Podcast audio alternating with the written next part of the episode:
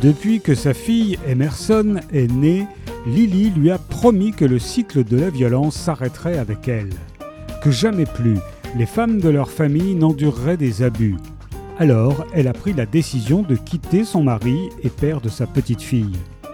Elle ne s'attendait pas à croiser Atlas, son amour d'adolescente, par hasard, et elle ne sait pas quelle place il pourrait occuper dans sa vie. A-t-elle seulement envie de le revoir, d'avoir à nouveau une vie sentimentale, de recommencer sa vie et de croire à l'amour éternel Elle qui a appris de la plus dure des façons qu'il était bien difficile à trouver. Atlas n'est plus du tout le même que l'adolescent en perdition qu'elle a connu.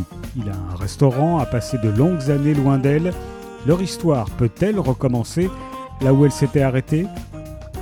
Autrice éclectique, Colleen Hoover, qui a 42 ans, est devenue en quelques années l'une des plus grandes autrices de New Romance. Elle aborde dans ses livres avec sensibilité, ironie et intelligence de nombreux sujets de société tels que les violences faites aux femmes, la fertilité au sein du couple ou encore le handicap. À tout jamais de Colin Hoover est paru chez Hugo.